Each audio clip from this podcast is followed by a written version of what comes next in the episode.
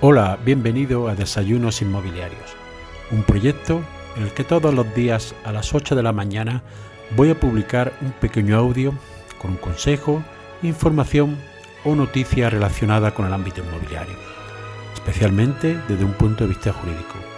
Mi nombre es José María Luque, soy abogado y me puedes seguir en mi página web abogadoinmobiliario.com. Para darte de alta las principales plataformas y seguir estos audios, lo puedes hacer en mi página web abogadoinmobiliario.com barra podcast. En el día de hoy te voy a hablar de una cuestión que se da bastante frecuentemente, que es el condominio y su extinción. ¿Qué es un condominio? El condominio es la propiedad en común de un bien por varios titulares. Estos pueden aparecer que tengan un porcentaje asignado o que aparezca en el, registro como que lo tienen en proindiviso. Esto se da por muchas causas, bien porque haya comprado un bien entre varias personas, bien por herencia, que es la más habitual. Es el típico caso en que unos padres tienen varias propiedades y les dejan todas a su hijo y esto, la disposición testamentaria, se la adjudican en condominio todos los bienes inmuebles que tienen. El problema es cuando hay que extinguir este condominio. El Código Civil establece que ningún copropietario estará obligado a permanecer en la comunidad. Cada uno de ellos podrá pedir en cualquier tiempo que se divida la cosa común, si bien también establece que será válido el pacto de conservar la cosa en divisa por tiempo determinado que no exceda de 10 años. Este plazo, este plazo se puede prorrogar por una nueva convención entre todos los titulares. Esto está establecido en el artículo 400 del Código Civil. Pero ¿qué sucede cuando una persona, en el caso de ser titulares varias de un bien, y no existe este pacto de no división de la comunidad, quiere extinguir el condominio que tiene con otras personas? Pues bien, puede ser por dos procedimientos fundamentalmente. Fundamentalmente, el primero de ellos es la extinción del condominio por mutuo acuerdo, es decir, entre todos los titulares se ponen de acuerdo bien para que esa persona salga de la propiedad de esa titularidad, copropiedad, adquiriéndola bien su porcentaje, bien uno de los otros copropietarios o bien entre todos incrementando la participación que tienen en el bien.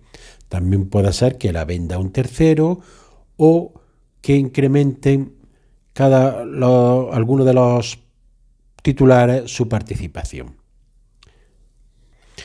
También puede darse el caso que todos quieran vender el bien y se le venda el bien a un tercero.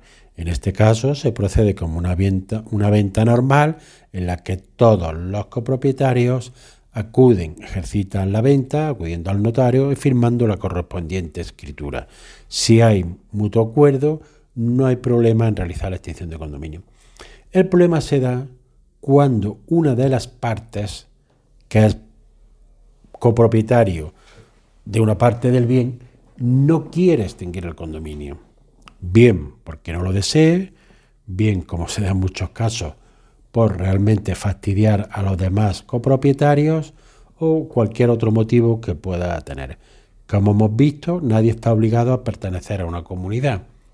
En este caso, si no hay acuerdo entre las partes, no queda más remedio que acudir a la vía judicial.